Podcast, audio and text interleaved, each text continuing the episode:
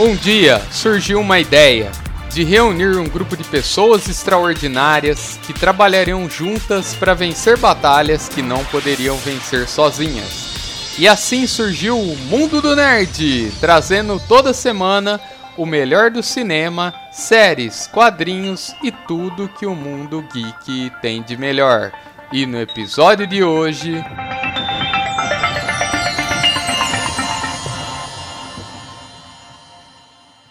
Para fazer o que eu faço, preciso saber qual ameaça enfrentamos. Tudo que eu tenho para você é uma palavra. Vai abrir as portas certas e algumas erradas também. Use com cautela.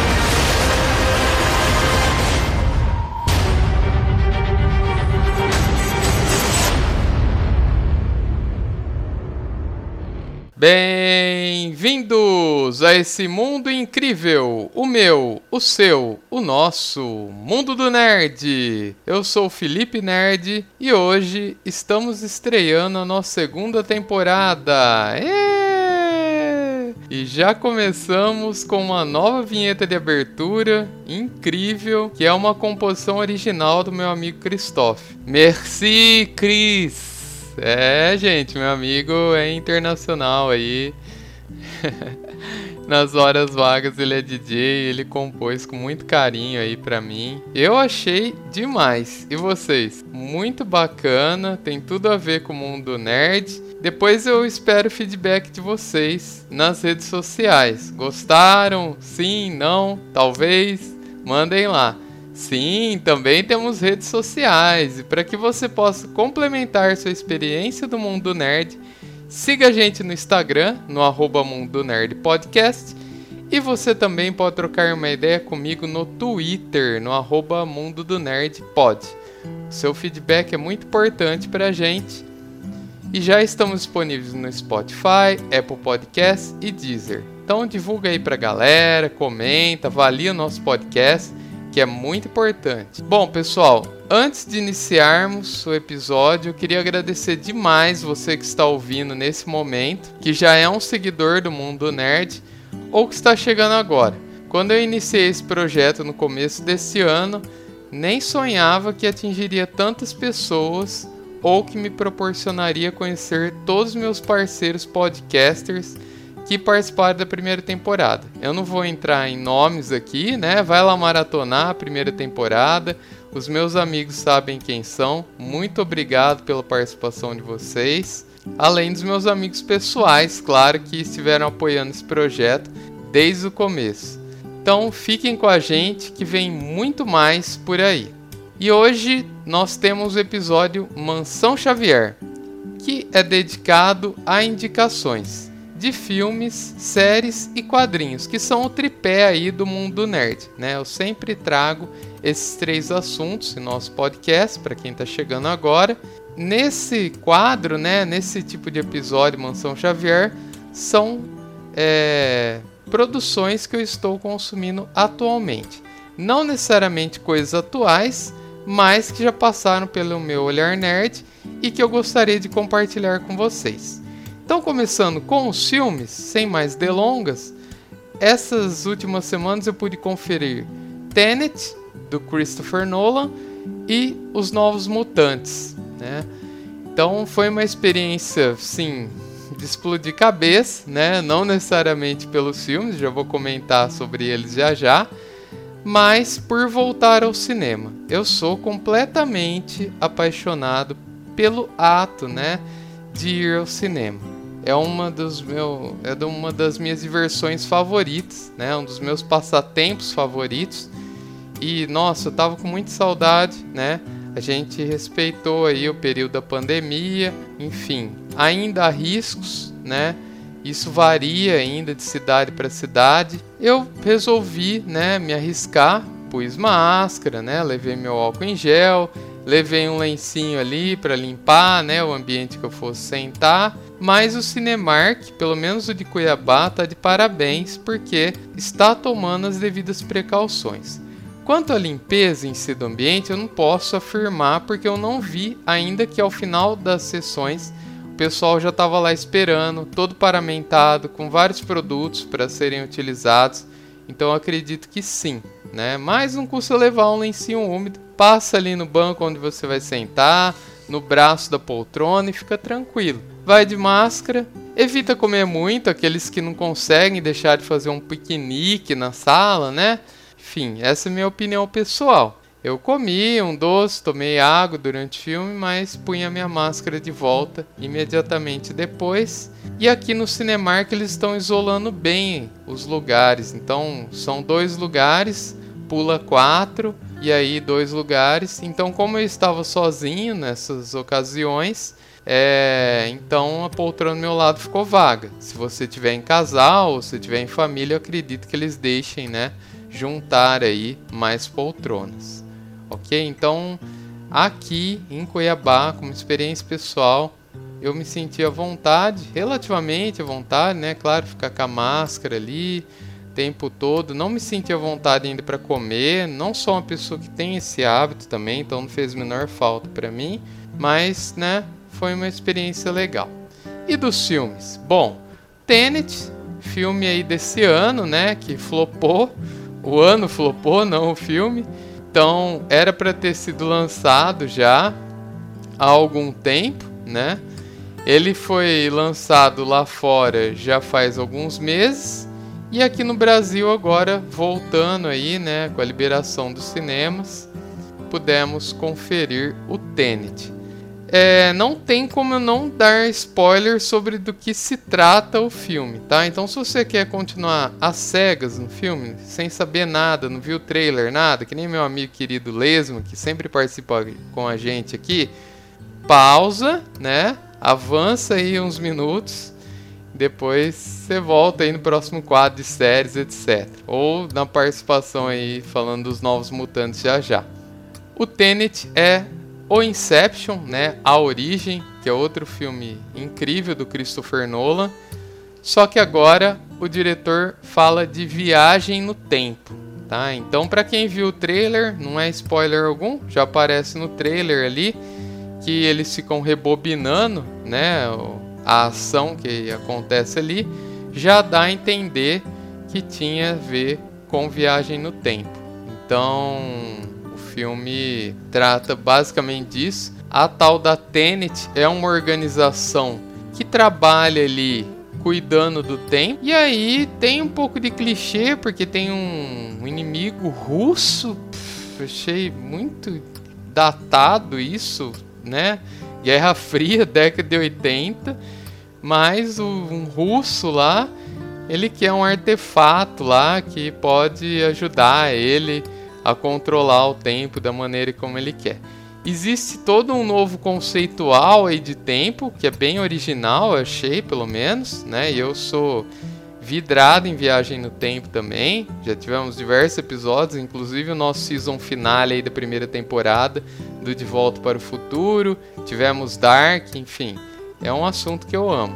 Mas aqui ele trouxe uma diferença aí tentando embutir um pouco de pseudo blá blá blá science lá, né, com um pouco de física. É, quem não gosta assim dessa parte pesada, tal, vai, talvez não goste muito que eles ficam lá batendo papo, mas não estraga. É um filme que tem bastante ação, né? Tem aquele buzinão de sempre do Nolan, né? Pum, pum, que vem aparecendo em todas as produções dele aí tem toda a cara do Nolan estética, assim, desse, né, dessa maneira do Nolan dirigir.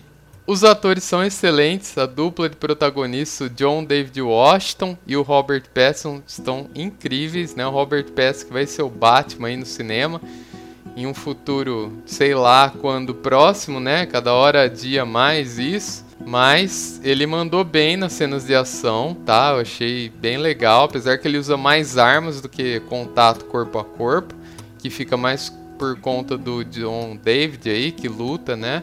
na mão ali, sai no soco tal, mas legal. E ele é um personagem que ele se veste muito bem em muitos momentos do filme, então remete muito ao Bruce Wayne, né? Então eu acho que vai ser bacana aí o Robert como Batman, fiquei animado de ver a atuação dele. É um bom ator, reconheço, né? Já deixou de ser o vampirinho lá faz muito tempo para os haters de plantão aí. E que mais eu posso dizer do tênis sem estragar muito surpresa, né? sem entrar em detalhes da trama tal. É, você tem o John David Washington completamente perdido no começo da trama, que nem a gente. É jogado uma série de informações ali, né? Você vê um evento logo no início do filme também, então quem continuou ouvindo aí não se preocupe, que não é spoiler, viagem tempo, já dá pra sacar logo no começo. Tem uma cena incrível lá numa casa de um concerto, né? Uma ópera. E nossa, incrível. Assim, o Nolan inovou de novo. Eu faço a comparação com a origem porque lembra muito assim uma estética nova, um frescor aos olhos que faz tempo que eu não sentia no cinema. Né, esse lance deles ficarem voltando, putz, é incrível assim, né? A gente já viu Memento, né? A Amnésia também é dele lá no passado, mas é diferente. O Memento é um filme ao contrário, né? É um filme que rola ao contrário. Spoiler alert, desculpem, filme de 2000, 20 anos, pelo amor de Deus, tá? E não vai estragar caso você não tenha assistido também. É, é diferente, né? A ação realmente parece que está rebobinando. Ele deve ter utilizado alguma técnica desse tipo, né? Mas não é artificial, é muito legal. Ele utiliza isso também como artifício de roteiro putz, é, é de babar, assim, esse lance da, da entropia invertida, né?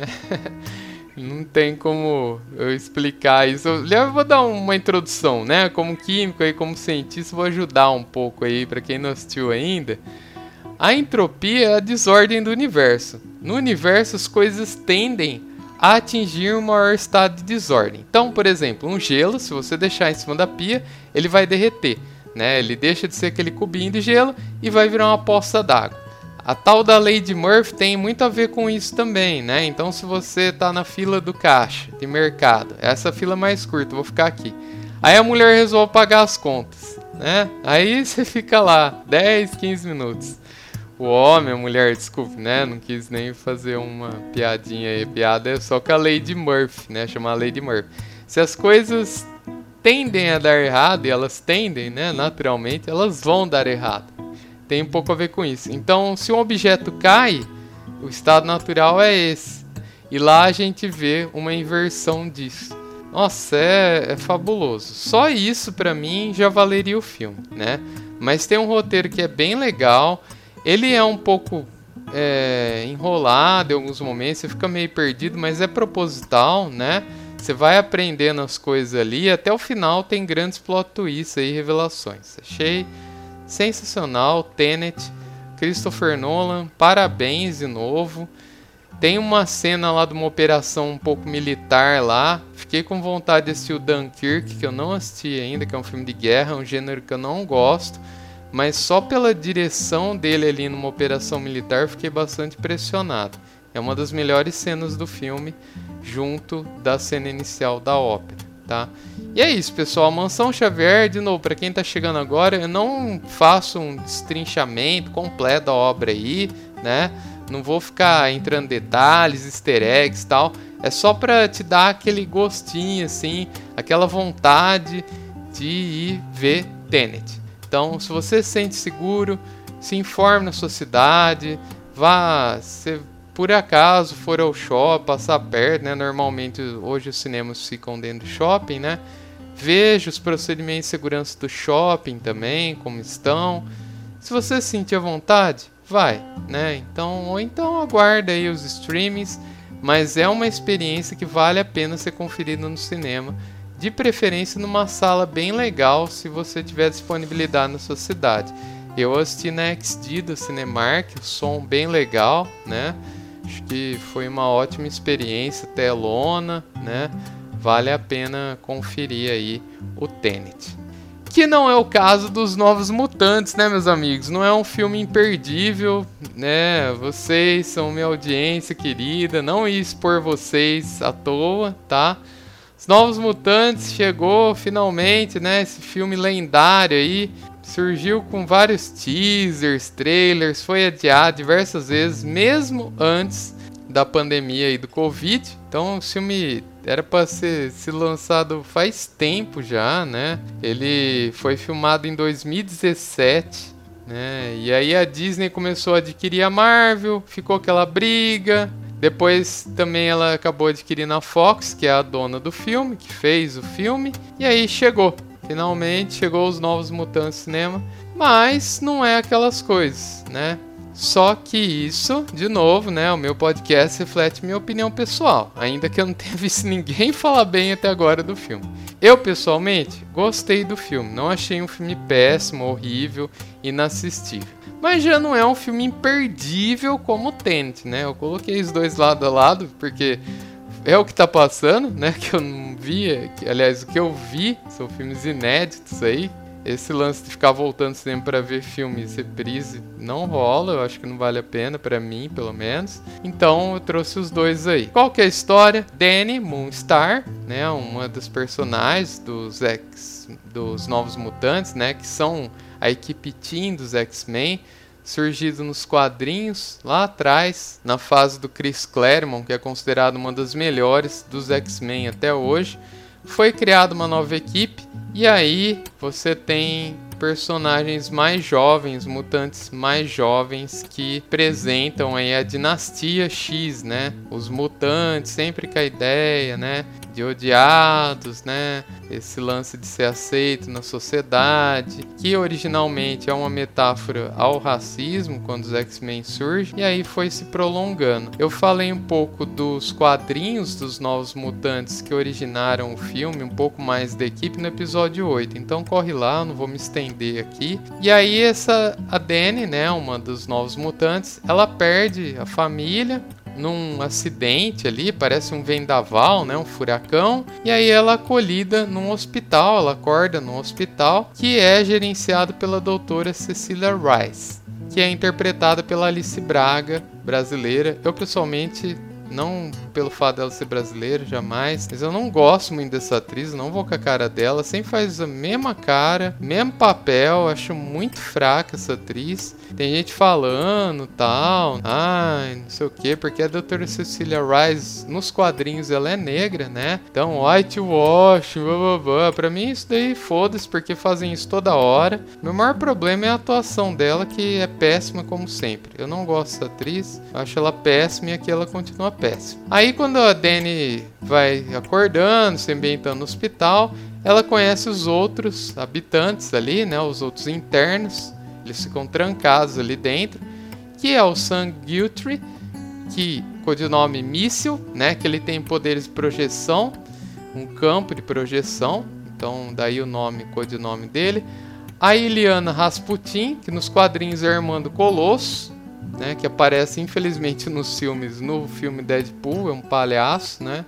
É usado de besta lá. Não teve grandes momentos também nos filmes dos X-Men. No X2 ele aparece um pouco mais legalzinho, né? A gente vê no Dias do Futuro também um pouco do Colosso. Então a irmã dele é a Magic, aparece aqui no filme. O Roberto Bob da Costa, que é brasileiro, tanto nos quadrinhos quanto no filme. Ele tem um poderes térmicos, né? Então ele vira praticamente um vulcão ali em erupção. E a Rennie Sinclair, que é a lupina, né? Como o próprio nome diz, é uma lobisomem, né? Uma lobismulher. é uma menina que se transforma num lobo, né? Então, e ela tem também o estado intermediário, né? Que ela fica meio garota, meio lupina, né? Como o próprio codinome diz. As origens são bem parecidas, então a Rhaene escocesa, né, interpretada aí pela Maisie Williams do Game of Thrones, né, a Arya Stark, e todos os demais têm as suas origens muito parecidas com os quadrinhos. O que, que eu achei ruim no filme? Ele soa muito barato, né? É um filme sem orçamento algum, tem uma única locação, que é o hospital. Eles saem, né, fora do hospital, mas eles não podem ultrapassar porque a doutora ela tem um campo de projeção que mantém eles trancados ali dentro, além de diversas trancas, sistemas de segurança e tal. Então é um filme muito barato, né? Os atores também não são aquelas coisas, né? É, de destaque, além da Alice Bra, que já é conhecida, a gente tem a Anna Taylor-Joy. Vou falar dela de novo nesse episódio, Anna Taylor com tudo, né? Ela fez o Glass, né? O vidro, fez o Fragmentado recentemente aí do Shyamalan, né? Os filmes super-heróis, só para ter uma referência aí entre outras coisas. Uma atriz bacaninha, só que aqui tá bem fraca também, diferente da produção que eu vou falar daqui a pouquinho no quadro de séries. Sai daí que a gente volta já já sobre falar da série. Voltando ao filme, então eles ficam trancados ali dentro, que isolados nessa situação. Eu acho legal, né? Falaram que ia ser um filme de terror, com mutantes e tal. Eu não vejo muito terror, nada assim muito pesado bem ameno, bem mais fraco que os filmes de terror atuais, assim. Então achei bem fraco essa parte. Mas é um filminho legal, divertido, sessão da tarde, assim. Eu não gosto dos filmes X-Men, eu gosto do X2 um pouquinho, gosto de Dias de um Futuro Esquecido. E o Logan, que nem é um filme dos X-Men, é um filme mais do Wolverine, que para mim é o melhor de todos, ever. Então, para mim, não cheirou nem fedeu o filme. Mesma coisa, mesmo nível baixo dos outros filmes. Perde-se um pouco de efeitos especiais aqui, que não são, nossa, que maravilha, assim. Mas teve lá, né? Spoiler alert para quem não viu nenhum trailer. Tem o Urso Místico, né? Que é o nome, inclusive, do run, né? Do arco dos quadrinhos em que se baseia o filme, muito livremente. Tem uma batalha legal no final. Eu gostei, tem gente ficou metendo pau aí na internet. Eu gostei, achei bem legal. E tem a interação ali entre os jovens, né? Esses conflitos jovens tal. Tem um romancezinho ali entre a Lupina e a Mirage, que é a Dani Moonstar, né? A principal, a protagonista, onde começa a história aí. Tem um romancezinho ali, mas bem leve, né? Apesar de ser um romance L ali, é muito leve, assim, bem discretinho, bem bobinho, não agrega muito, achei. Enfim, tem mais um easter egg aí, né? Que a corporação Essex, que aparece no Wolverine, né? No Logan. Eu acho que talvez se continuasse, né? isso fosse dando indício que se trata do mesmo universo. A gente vê uma instituição lá que tratava dos jovens que parece no Logan também. Vale a pena ir ao cinema nessa situação que a gente tá? Eu não achei, tá? Minha opinião pessoal, de novo. Mas se você quiser um filme em sessão da tarde, não tá afim de assistir o Tenet, que é muito complicado, não tá afim de assistir o Bill e Ted 3, que tá em cartaz aí, que é uma comédia, só que já é, assim, é muito antigo. Tem gente que nem sabe quem é Bill e Ted, né? Apesar de ter o Keanu Reeves. Vai assistir, na boa. Você é muito fã dos X-Men? Vai, legal. Achei os poderes até que bem representados. Achei um filme ok, né? Um filme aí 5 aí, belezinha. E é isso, pessoal. Encerramos esse primeiro bloco com as minhas indicações e filmes. E a seguir vem as séries. Não sai daí que a gente já volta. Os homens vão aparecer querendo te ensinar coisas. Mas não quer dizer que sejam mais inteligentes. Só tem que deixar eles falarem. Depois você vai lá e faz o que você quiser. Um dia vai ficar totalmente sozinha. Vai ter que dar um jeito de aprender a cuidar de si mesma. Pode contar para os leitores com a sensação como é ser uma garota. No meio de todos aqueles homens. Eu não me importo. Xadrez nem sempre é competitivo. O xadrez também pode ser. lindo. Bom, pessoal, voltamos e agora vamos falar de séries, né? Quem de novo tá chegando aí, segunda temporada do Mundo Nerd. Estamos voltando e eu assisti recentemente O Gambito da Rainha. Esse nome é meio estranho, mas ele existe, né? Um movimento de xadrez. O nome original é esse mesmo, The Queen's Gambit, série original aí da Netflix, que estreou recentemente na plataforma. É uma série, como eu falei, é um movimento xadrez. Na verdade, para ser mais correto, é uma minissérie que é original da Netflix e justamente ambientada nesse mundo aí do xadrez. Então, a Elizabeth, que é a protagonista, ou Beth Harmon, ela é uma moça, uma menina inicialmente que perde os pais, se torna órfã, vai viver num orfanato. Ela é interpretada justamente pela Anya Taylor-Joy, que faz a Madik lá nos New Mutants, né, nos Novos Mutantes. Só que aqui muito superior. Já vou adiantar que é um destaque da série que me chamou a atenção, assim, né, assistindo, né, vivendo essa experiência. Mini em sete capítulos, delícia, acabou, acabou. Isso também é outro atrativo. Ainda mais porque a Netflix vem adiando, é, cancelando né, as séries, adiando não, adiando também, né, mas cancelando as séries pela baixa audiência. E isso, na minha opinião, se deve muitas vezes ao prolongamento aí, né? Muitas temporadas, uma série, o público vai perdendo interesse. A gente tem uma oferta muito grande, né? Então é difícil acompanhar tudo e acaba que isso tudo influencia a audiência. Essa vale a pena assistir. Eu pessoalmente tenho pautado nisso, séries mais curtas que já estão terminadas ou que estão fazendo muito sucesso, sim, que já tem temporadas garantidas, porque ficar assistindo coisa que é cancelada é lamentável. Então a gente teve recentemente uma série chamada Away, que se passa no espaço, tal estrelado pela Hilary Swank, que foi cancelado depois de uma temporada. Eu ia assistir essa série. Agora não vou mais. Para que que eu vou assistir um negócio sem final? Só lamento quem perdeu o tempo dele. Então eu tenho evitado esse tipo de coisa. Nem que for para ficar nos clássicos. Infelizmente não tem o que fazer nesse mundo de hoje aí da guerra dos streamings. Bom, e aí qual é a da série? Menina se torna uma mulher e lá no orfanato ela aprende a jogar xadrez com o zelador. E por uma habilidade natural, a gente vê que a mãe dela era matemática, então talvez um pouco genética aí. Ela consegue ver padrões no jogo e tem uma certa facilidade em aprender e vai se tornando um prodígio do xadrez. Então, inicialmente, o zelador apresenta ela para um clube de xadrez local e aí a menina vai crescendo.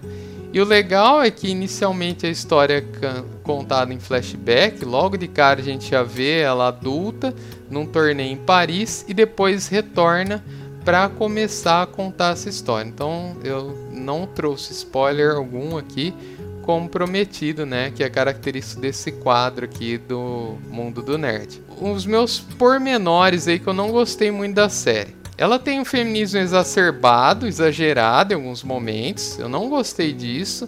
Sou a favor, sim, do feminismo, da representatividade, só que tem umas horas, principalmente o episódio 6, forçou muito a barra. Esse episódio 6 é o penúltimo. Eu, se fosse 10, eu largava a série ali. Para mim, ela perdeu a mão porque até então a gente já vê que a Beth é um prodígio de xadrez em uma época que se passa série que não era comum ter jogadoras mulheres. Então, meu, tá aí representatividade, tá empoderamento. Ela é um gênio, sim. Ela desce o cacete na galera, ganha todo mundo. Pronto, acabou. Mas tem uma forçada de barra e isso eu não aceito, né? Eu acho desnecessário. E isso me irrita muito ver isso, né? De um lado e do outro, tá? Não é questão do feminismo. Quando também exacerba muito machismo, né? Empoderamento e o homem, boy lixo. Meu, não gosto também, tá? Então eu acho um pouco de exagero. Eu acho que poderia muito bem ser um filme como Enola Holmes, que eu falei recentemente aqui no episódio, né? No final da outra temporada do Mundo Nerd, que é um filme incrível, né? Da Millie Bob Brown. episódio 37. Pode ir lá conferir minha opinião sobre esse filme. Desde já recomendo que você assista. E esse, essa mini aqui de 7 horas, eu perdi o sábado todo maratonando a série. Enfim, poderia ser resolvido em duas horas. Também acho exagerado, tem uma rivalidade com os russos, aí até faz sentido, né, pela época, diferente do Tenet, né, que eu acho que, sei lá, por os russos de inimigos aí. E aqui tem umas coisas muito idiotas, de tipo os russos pagarem pau para os americanos. Naquela época, meu, isso não ia rolar. A gente já viu isso no Rock 4, a gente já viu isso em outros filmes mas eu acho muito forçado. Forçado demais, clichê, cartilha, e aí a série me perdeu. De novo, felizmente ela tem só sete episódios, senão eu ia largar a série fácil, tá? Então acho uma pena que eles caem em fórmulas fáceis. De resto, incrível. Produção impecável, uma produção de época, né? Muito bem produzida, trilha sonora incrível tinha uns recursos de roteiro até então muito legal, de narrativa, tal, sem cair nesses clichês, velhas formas que macaco velho como eu não tem mais saco de ficar assistindo, gente. A gente tem pouco tempo. A gente quer coisa nova, a gente quer frescor, a gente quer novidade, né? Se não é na história, na maneira de filmar, né? Na maneira como vai se concluir a história, enfim. Outra coisa, glamorização das drogas. A menina usa é, calmante o tempo inteiro, usa outras drogas, usa bebida, álcool, né? Que é uma droga lista, mas é uma droga. E beleza, né? E tem umas horas que eles tentam até ter um tom engraçado, que ela tá de porre, sabe? Meu, horrível, achei lamentável. A minissérie baseada num livro deve ter essas coisas li no livro, no caso, também, mas eu acho lamentável, desnecessário para a obra. Tá? Então, série um pouco acima da média, 6 e 10 aí, tá? Vale a pena conferir? Sim, tá acima da média aí da maioria das produções da Netflix que já vem deixando a desejar faz tempo. Eu tô migrando para Disney Plus e vocês? Eu já cansei de pagar a Netflix para ficar vendo séries medianas para baixo, muito ruins, né? Eu acho que tirando a plataforma, que é ainda uma das mais estáveis, legais, funciona bem, de resto a Netflix para mim está indiferente. Hoje eu pago assinatura mais para minha filha assistir desenho e aí eu prefiro que ela assista as produções da Disney que ela ama tanto e que vai ter certamente muito conteúdo aí. Outra série, Utopia, da Amazon Prime Video. Essa série também teve um descaso aí do Amazon, né? Já deixo o meu shade aí pro Amazon Prime Video, que atrasou em quase um mês a estreia da série aqui. Tava todo mundo curioso, né? Quem acompanha o mundo das séries para conferir a série, que parecia muito legal, mas que atrasou aqui no Brasil sem motivo aparente. Tá? Normalmente as produções têm estreia simultânea. É uma série também mediana e isso, enfim, infelizmente ou felizmente, deixo vocês decidirem isso tem sido normal, muita coisa, mas coisas de qualidade são difíceis. Então, quando você vê uma coisa mediana, já vale, né? Já é alguma coisa. É uma série original do Amazon, ainda que seja um remake de uma produção britânica de 2013 e 2014, que voltou agora em 2020. Então, um remake. Do que se trata? Utopia, né? É um quadrinho que é uma continuação de Distopia, que é outro quadrinho desse universo que fez muito sucesso, virou um quadrinho cult do passado e tem uma série de fãs. Então tem uma galera, tem um grupo tipo de WhatsApp, Telegram ali, que são fãs ardorosos quadrinhos, descobrem que um casal recuperou algumas páginas, aparentemente, né, no começo são algumas páginas. Eles vão atrás desses quadrinhos para recuperar, para comprar em um leilão que vai ter em uma Comic Con. A partir daí começa a história de Utopia. Se você não viu nada e não quer saber, não continue. Vou revelar algumas coisas, mas sem spoilers graves, tá? Na verdade, a gente vai descobrindo ao longo da série que o que acontece no quadrinho, tanto no Distopia quanto no Utopia, são eventos que acontecem em nossa realidade. O Utopia ele toca em um ponto que é sensível nesse momento, que é uma pandemia de gripe. Incrível, né? Então isso dá um negócio assim, que né, vamos dizer, muito agradável, mas é interessante, né? A gente vê isso. E aí, enfim, esses nerds aí, eles vão tentar impedir que se concretize o plano de uma organização do mal aí, dos quadrinhos, direto para nossa realidade, tá? Não vou revelar mais que isso. Dentre os atores que estrelam Utopia, a gente tem o John Cusack, super veterano aí de filmes do passado, grandes filmes como Alta Fidelidade, que eu adoro, e só no elenco de conhecido, acredito que seja o mais conhecido. Ele interpreta o Dr. Kevin Christie, é o líder de uma corporação que tem várias inovações, tal. Então ele é meio um Steve Jobs, meio aloprado assim. Tá bem no papel, achei.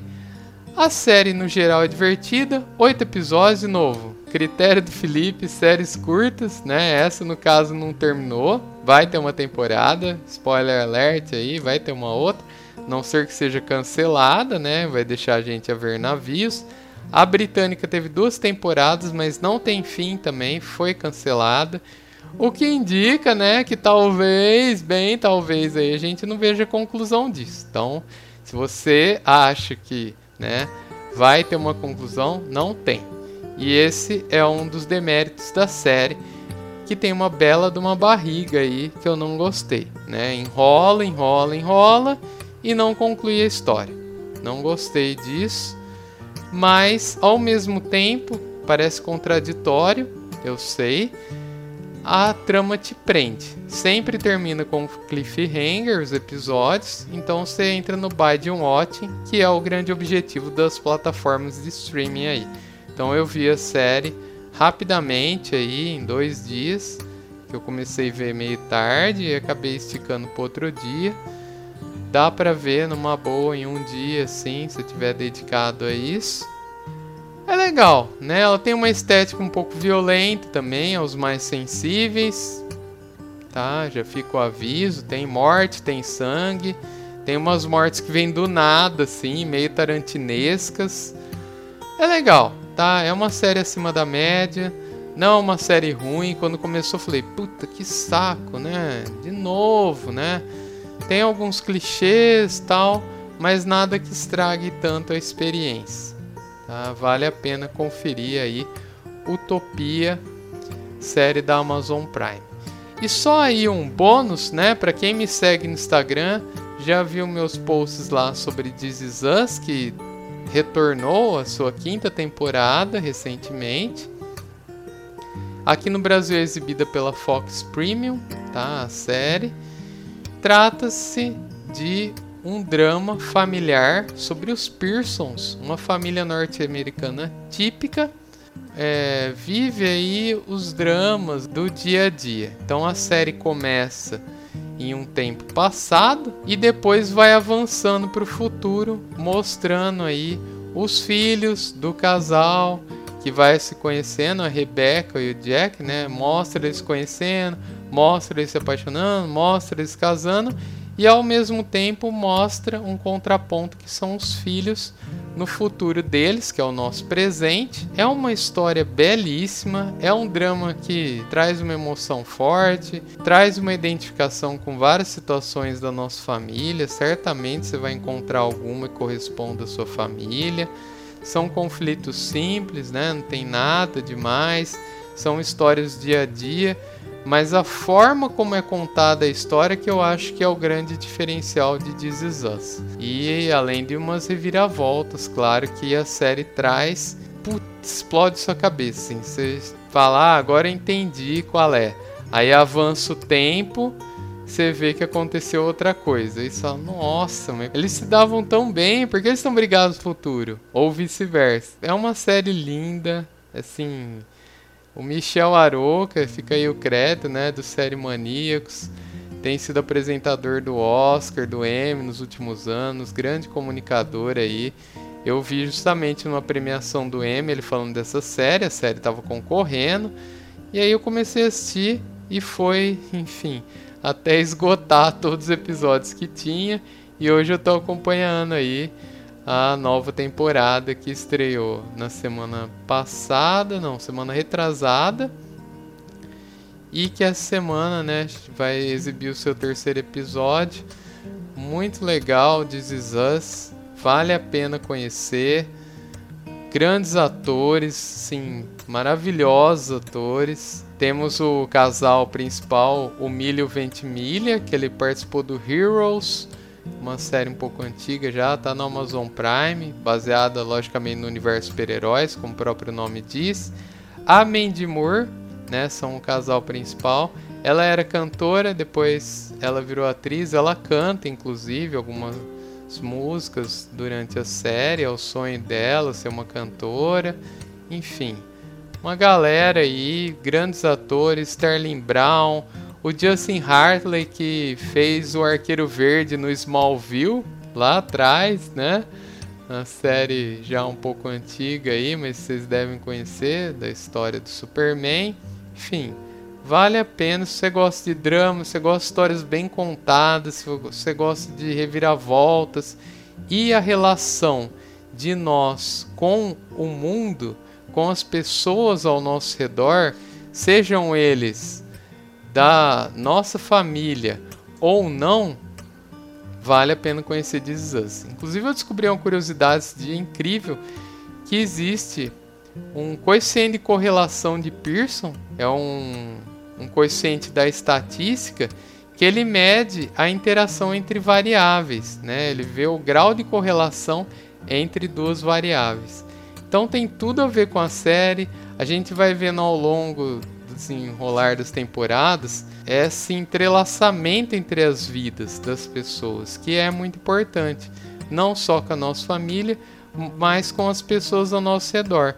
Então, quando a Rebeca, quando a Rebeca e Jack têm os seus filhos, a gente conhece o médico que trouxe eles ao mundo. Esse médico acaba sendo um conselheiro familiar aí, meio sem querer, que acaba se tornando um amigo da família. É incrível. This Is Us é uma das melhores séries da atualidade.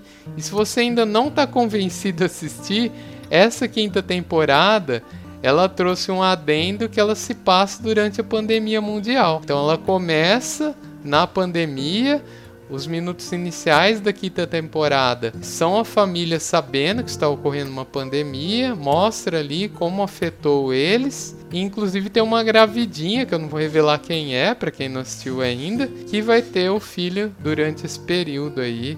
Ou talvez não, né? Talvez passe. Vamos ver aí como os criadores vão ajeitar isso. Se você não conhece, conheça This Is Us. Que certamente das três que eu falei hoje, é a minha favorita, é uma das séries favoritas da minha vida.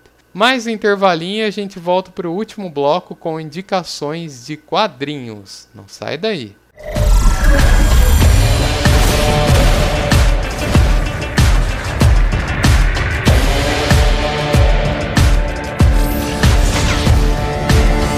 miles per hour with a blindfold on. Mama always asking where did I go wrong. What's up, danger? What's up, Danger? É que eu vejo esse brilho em você. É incrível. Pode fazer coisas ótimas com esse dom. Nossa família não foge das coisas. Você é o melhor de nós, Miles. Tá no caminho certo. Vai em frente. Quando eu vou saber que eu sou o Homem-Aranha? Não vai. Simples assim, Miles. Que sentir. Like, what's up, danger? Like, what's up, danger? Bom, voltamos e nesse último bloco indicações e quadrinhos. Ultimamente aqui, né, no mundo nerd, eu venho trazendo indicações de quadrinhos para novos leitores, porque como todo bom nerd, né, sempre tem alguém aí começando no mundo dos quadrinhos e vem te perguntar: "Felipe, por onde eu começo?", né? Felipe, me indica um quadrinho aí que dá para eu ler, que dá para eu ir na banca, né, comprar. Ou eu preciso ter conhecimento prévio para ler esse quadrinho? Enfim, diversas perguntas desse tipo me levaram a trazer indicações justamente para essas pessoas. E pessoalmente eu também ando um pouco distante aí das cronologias da maioria dos super-heróis, né, que são ainda o maior amor que eu tenho pelos quadrinhos. Então eu tenho procurado séries fechadas, histórias completas, histórias curtas, assim como as séries que eu acabei de mencionar, né? O espaço vai acabando, a grana também, tem muita oferta, então eu sempre trago algumas indicações. Então a gente teve dois episódios no final da temporada passada, 34 e 35. O 34 com indicações atuais, fechadas, e o 35 sobre o Watchmen, que foi um bate-papo incrível com meu irmão de coração lesma sobre a maior HQ de todos os tempos. Se você não conhece ainda, que é mais uma dica bônus aí, conheça o Watchmen, tá? É uma história inacreditável. Bom, recentemente eu li o Miles Morales Homem-Aranha, que é uma revista, né, uma HQ da Marvel Teens, da série Marvel Teens, lançada aqui no Brasil pela Panini. Você deve encontrar talvez na banca, se tiver banca na cidade, se tiver banca aberta, você vai encontrar essa HQ. O protagonista, Miles Morales, é o Homem-Aranha do Homem-Aranha no Aranha Verso, filme recente aí que levou o Oscar inclusive de animação, e que é um aranha diferente do Peter Parker né, que normalmente é o Homem-Aranha mais conhecido. Ele é diferente por vários motivos, né? É um novo Homem-Aranha do universo chamado Ultimate dos quadrinhos. É um reboot aí da Marvel do tempo pra cá. Que, aliás, um bom tempo, né? Que essa linha surgiu, foi publicada aqui no Brasil, inclusive. É uma linha dos anos 2000, é a estética dos anos 2000. Durou muito tempo, durou 15 anos até 2015. E um dos maiores escritores dessa linha aí é o Brian Michael Bendis, né? Então, que é justamente o criador desse Homem-Aranha negro, jovem e diferente, um pouco do Peter Parker aí. E essa historinha, apesar de ser da Marvel Teens, eu dei algumas indicações no episódio que eu falei agora, 34, de uma linha da DC que é parecida, só que lá realmente é para jovens leitores, novos leitores, é um uns são mais infantis do que os outros, inclusive. E aqui não, né? Essa linha aí, apesar de ser da Marvel Teens, eles pegaram quadrinhos da linha Ultimate e reuniram, compilaram nesse encadernado que traz aí a origem do Miles Morales, que é um pouco parecida com a do filme, né, do Homem-Aranha no Aranha Verso, que é o filme de 2018. Gente já falou aqui sobre ele no nosso bate-papo especialíssimo sobre Homem-Aranha, tá? Quem não viu ainda, Corre lá, episódio 24 da primeira temporada, com meu amigo Marcos Felipe, do Sete Jaguns. Lá eu falei, inclusive esse é um dos nossos filmes favoritos, né? Do Homem-Aranha. Então aqui a gente vê a origem dele.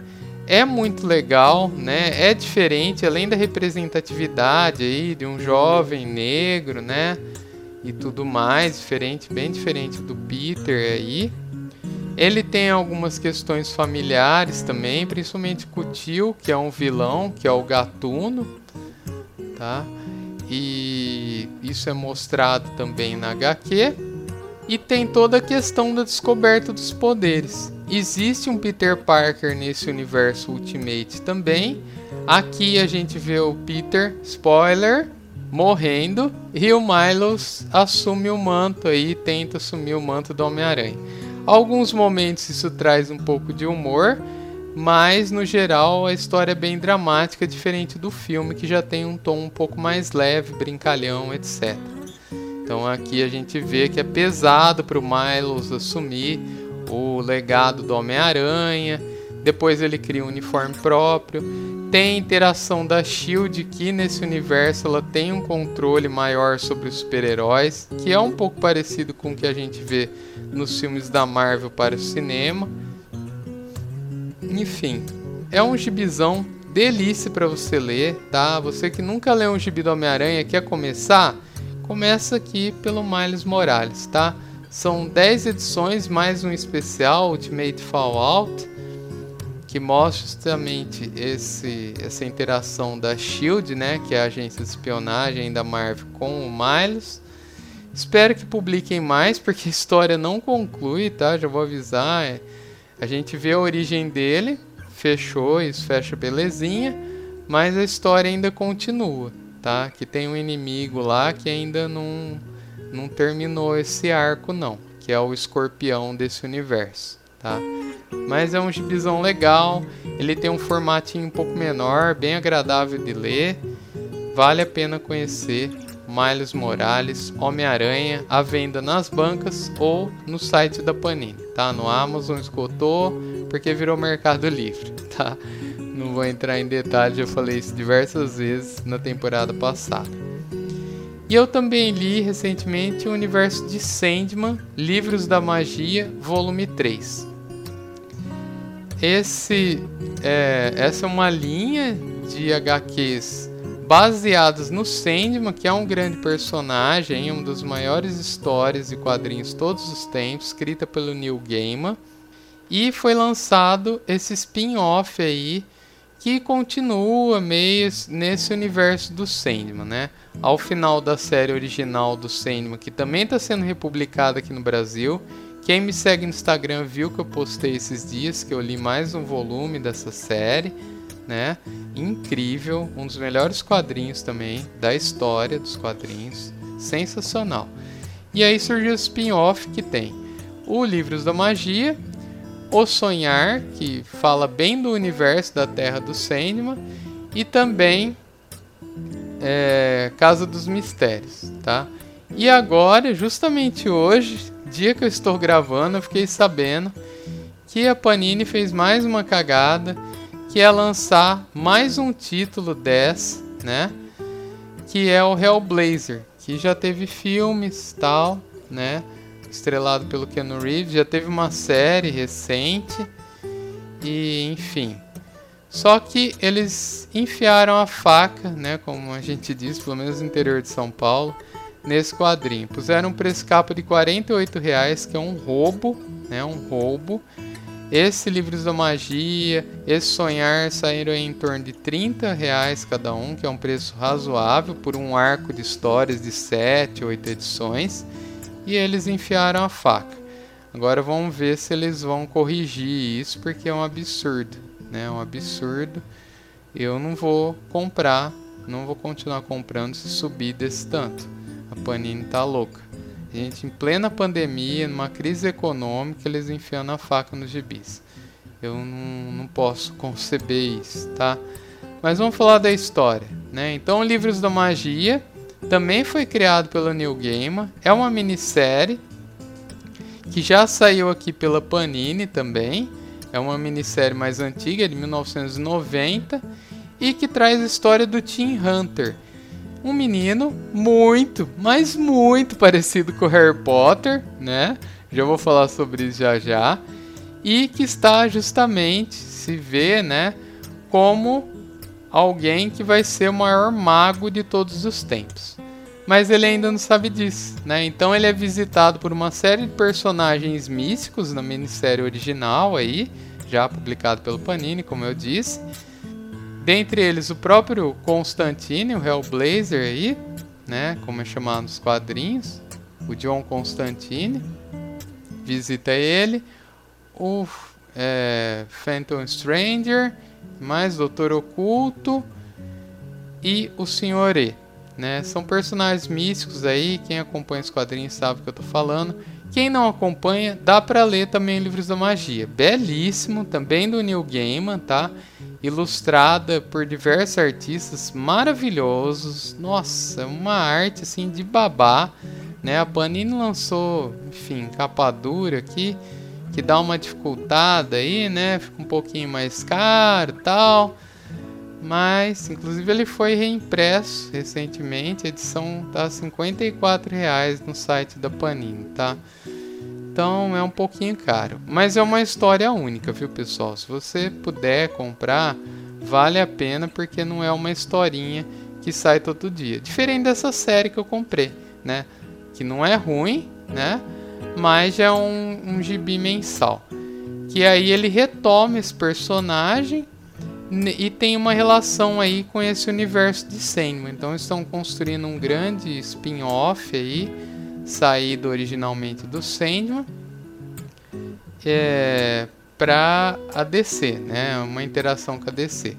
Anteriormente, nos anos 80 e 90, a gente tinha uma linha chamada Vertigo, que é, publicava esses personagens mais dark, mais para adultos.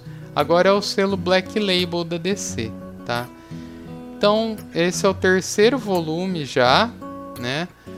Vai continuar a história aí do Team Hunter. Basicamente vai seguir a mesma premissa da minissérie original. Ainda que ele já saiba utilizar magia, ele tá, né, nessa jornada aí de ser o grande mago, o maior mago dos tempos, mas ele também pode ser um mago das trevas. Então aí o pessoal fica caçando ele, tentando matar ele. É uma história para jovens, né? O público-alvo são jovens e que tem magia, né? Quem gosta desse universo, né? Eu falei da semelhança do Tim com o Harry, né? Com o Harry Potter, tem alguma semelhança. Ele tem uma coruja também, assim como o Harry Potter tem a coruja dele. Ele tem uma coruja que chama Yoyo, porque inicialmente ela é um ioiô, ela é transformada numa coruja. Ele é um garoto de óculos, magrelo, né? Farrapado, assim, esfarrapado, igual Harry Potter, né? Que se descobre no mundo de magia. Então, essas são as semelhanças, basicamente. Ele não vai para uma escola, ainda que ele tenha professores aí místicos tal, mentores, é diferente nesse ponto. E o próprio Neil Gaiman falou que não tem o menor problema com isso, porque as ideias elas surgem, né? E é inevitável que em alguns momentos algumas coisas sejam parecidas. Então, beleza. O autor aceitou. Eu amo os dois universos, não tem o menor problema com isso. Tem gente que fala que é uma imitação barata de livros da magia. Aquele nerd sabichão idiota, né? Que sabe tudo, não sabe porra nenhuma. Tá? Não é o meu caso aqui. Eu adoro as duas séries. É para quem não leu a minissérie original, vai ter algumas menções que, né, é, a pessoa não vai pegar, mas para quem quer começar do volume 1, inclusive a gente, nesse momento que eu gravo, que vai sair nessa semana, né, na sexta-feira, a gente está com a promoção no Amazon da, do esquenta da Black Friday, que é mais ou menos, eu não gostei muito que você compra quatro e leva três, tá? Então dá para você comprar os três livros da magia aí. Garanto se você gosta de magia, desse universo, você vai se divertir bastante. Ou você pode pegar um livro desse e outras coisas que você goste, né, com valores parecidos. E comprando quatro, você ganha um. A Amazon não me paga para falar isso, tá, galera? Por enquanto não. Quem sabe um dia, né?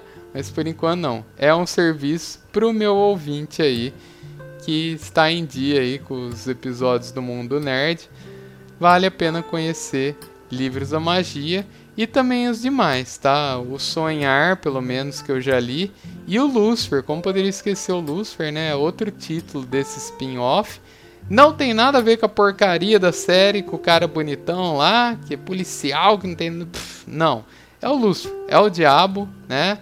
é o anjo caído e também ele veio aqui para a Terra por uma série de motivos que é revelado no Sandman, inclusive nesse volume que eu acabei de ler na Estação das Brumas. E aí mostra as histórias do Lúcifer. É, todos esses títulos fazem menção à série original do Sandman, que vale a pena. Está sendo republicada aqui no Brasil, a edição de 30 anos, em torno de 30 reais cada uma, são 10 no total. É uma das melhores histórias quadrinhos de todos os tempos, vale a pena. Agora, se você não quer seguir toda essa série do Sandman, dá para ler? Você me pergunta. Dá, tá? Essas minisséries são um reinício aí. Se você ficar um pouco perdido, você vai ter que recorrer ao Wikipedia, ao seu amiguinho aí, a mim, tá? Na rede social, tô lá disponível para vocês também, para tentar entender alguns pontos, mas são indicações da semana. E a gente tá terminando mais um episódio do Mundo Nerd. Ah, que peninha de galinha. Nossa, muito velho falar isso, né? Mas tudo bem. A gente termina mais um episódio do Mundo Nerd, começando aí, só começando a segunda temporada. Fique com a gente que vai ter muita coisa legal, tá? Muito obrigado e até o próximo Mundo do Nerd. Até mais, pessoal. Valeu. Você está deixando o mundo do nerd, mas não fique triste. Há muitos cinemas, serviços de streaming e bancas esperando você. Siga a gente nas redes sociais, arroba Mundo do Nerd Podcast no Instagram e arroba Mundo do Nerd Pod no Twitter. Até o próximo episódio!